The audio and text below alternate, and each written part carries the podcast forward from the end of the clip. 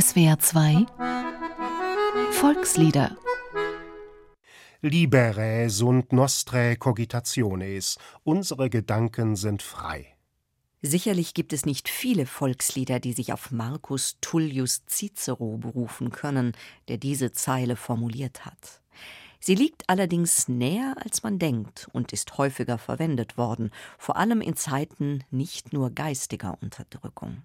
Diu Band mag niemand finden, diu mine Gedanke binden. Die Bänder kann keiner finden, die meine Gedanken binden. Das stammt aus dem Freidank von 1229. Und Walter von der Vogelweide schrieb in einem Lied der neuen Hohen Minne: Joch sind jedoch Gedanke frie, sind doch Gedanken frei. In Zeiten der Unfreiheit hat es die Herrschenden sicherlich stets geärgert, dass man an die Gedanken nicht herankam. Auch wenn man Bücher als Träger dieser Gedanken und oft sogar Menschen als Verfasser dieser Bücher verbrannte, man kam nicht an sie heran. Gefährlich war das vor allem, weil der Folgeschluss so nahe lag. Wenn die Gedanken schon frei waren, mussten doch eigentlich auch die Menschen, die sie dachten, frei sein. Kein Wunder, dass Texte zu diesem Thema vor allem im Vorfeld der Französischen Revolution zirkulierten. So auch der Text Die Gedanken sind frei, der via Flugblatt Einzug in die vor allem bürgerliche, weil des Lesens kundige Gesellschaft fand. Der sicherlich durch antike und mittelalterliche Überlegungen beeinflusste Text galt schnell als Volkslied und fand Aufnahme in des Knaben Wunderhorn dort als Gespräch zwischen einem Gefangenen und einem Mädchen, seinem Mädchen, das die Gedanken des Eingekerkerten gewissermaßen dadurch kommentiert, dass es sie konterkariert. Ihm ist am Ende des kleinen lyrischen Dialoges die Freiheit wichtiger als das Mädchen.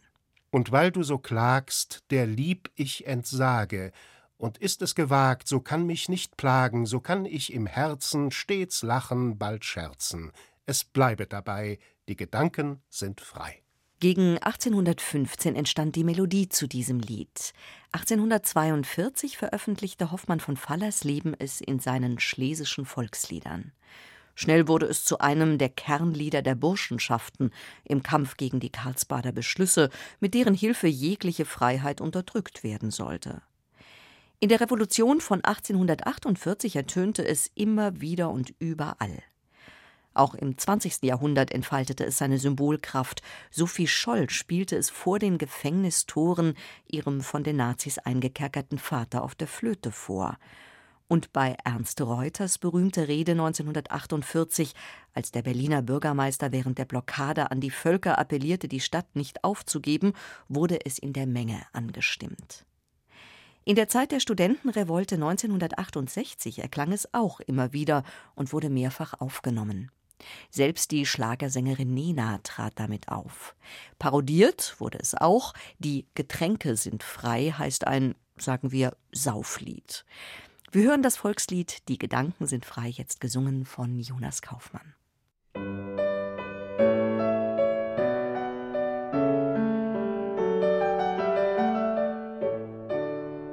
Gedanken sind frei, wer kann sie erraten? Sie fliehen vorbei wie nächtliche Schatten. Kein Mensch kann sie wissen, kein Jäger erschießen, es bleibt dabei. Die Gedanken sind frei. Ich denke, was ich will und was mich beglücket, doch alles in der Stil und wie es sich schicket. Mein Wunsch und Begehren kann niemand verwirren, es bleibet dabei, die Gedanken sind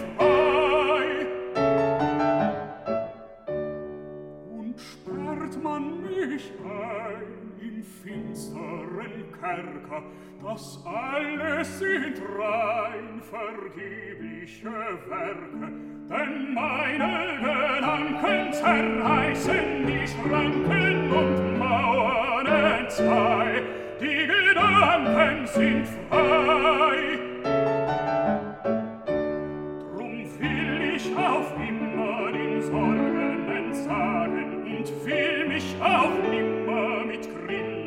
plagen. Man kann ja im Herzen stets lachen und scherzen und denken dabei, die Gedanken sind frei. Die Gedanken sind frei, gesungen von Jonas Kaufmann, am Klavier begleitet von Jan Philipp Schulze. Ein Beitrag von Alfred Marquardt. Dieses Lied können Sie sich auch im Internet anhören und eine Woche lang sogar herunterladen unter www.swr2.de oder unter www.liederprojekt.org. Da finden Sie auch den Liedtext und die Noten und eine instrumentale Fassung zum Mitsingen. Volkslieder ist ein gemeinschaftliches Benefizprojekt von SWR2 und dem Karus Verlag. Sing macht stark. Stimmt.